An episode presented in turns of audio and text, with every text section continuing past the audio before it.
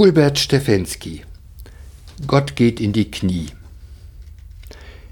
Wenn ein Vater mit seinem Kind spielt oder wenn er es tröstet, bleibt er nicht in seiner vollen Größe vor dem Kind stehen. Er geht in die Knie, macht sich klein, begibt sich in die Lage des Kindes, ist Auge in Auge mit ihm und nimmt seinen Horizont an. Er vergisst seine Sprache und spricht die Worte, die das Kind schon versteht. Gott geht in die Knie. Er lebt das Leben aus unserer Perspektive, spricht die Sprache unseres Stammelns. Jesus, der kleine König, hat nicht einmal eine Stelle, an der er mit Anstand geboren werden kann. Der kleine König wird versteckt und heimlich außer Landes gebracht.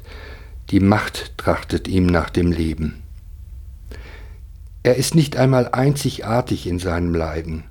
Er ist nicht der erste Flüchtling und er wird nicht der letzte sein.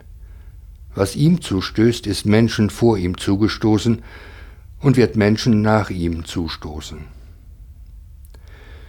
Der kleine König hat seine Insignien und Zeichen, an denen man ihn erkennt.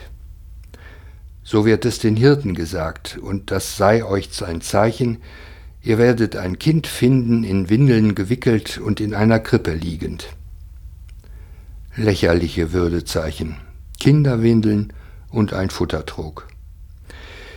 Wenn sich einer eine blasphemische Verhöhnung von Glanz und Herrlichkeit Gottes ausdenken wollte, könnte es nicht besser und ironischer tun, als Gott es in der Weihnachtsgeschichte selber getan hat.